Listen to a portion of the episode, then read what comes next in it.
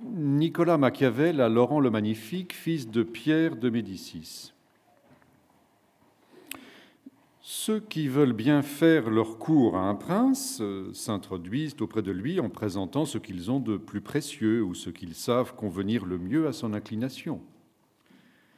C'est ce qui donne lieu à tant de différents régals qu'on lui fait, de chevaux, d'armes, de draps d'or, de pierres précieuses, enfin de tout ce que l'on croit digne de la grandeur d'un souverain. Cet usage est cause qu'ayant dessein de vous donner des marques de ma soumission, j'ai cherché parmi tout ce que j'ai de plus cher et de plus digne de vous être présenté. Et je n'ai rien trouvé qui le méritât davantage que la connaissance de la conduite des grands hommes, que j'ai acquise par une longue expérience de ce qui est arrivé de nos jours et par une continuelle étude de l'Antiquité. Après avoir donc bien médité et bien examiné cette matière, je l'ai réduite dans un petit volume que je dédie aujourd'hui à votre grandeur.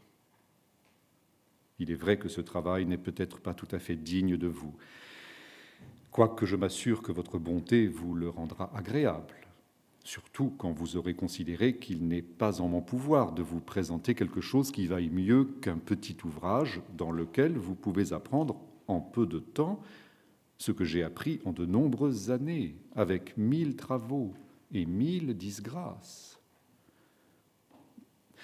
Je n'ai pas rempli ce discours d'ennuyeuses réflexions, de paroles empoulées et magnifiques, ni d'autres affections d'une éloquence extrinsèque, comme c'est l'usage de bien des gens qui écrivent. Et j'ai évité tout cela parce que je suis persuadé qu'un ouvrage ne doit plaire que par la vérité, le bon sens et l'excellence de son sujet. Ne croyez pas, au reste, qu'il soit présomptueux de la part d'un homme d'infime et basse condition de discourir de la conduite des princes et de leur donner des règles pour gouverner leurs États. Car vous n'ignorez pas que les peintres qui veulent dessiner un paysage s'abaissent contre terre dans les lieux bas afin de mieux reconnaître les montagnes et toutes les hauteurs. Et quand, d'autre part, ces mêmes peintres veulent bien s'apercevoir comment sont faits les vallons, ils se postent sur des montagnes. Ainsi, pour bien juger de la nature des peuples, il faut être prince. Pour bien connaître les princes, il faut être peuple.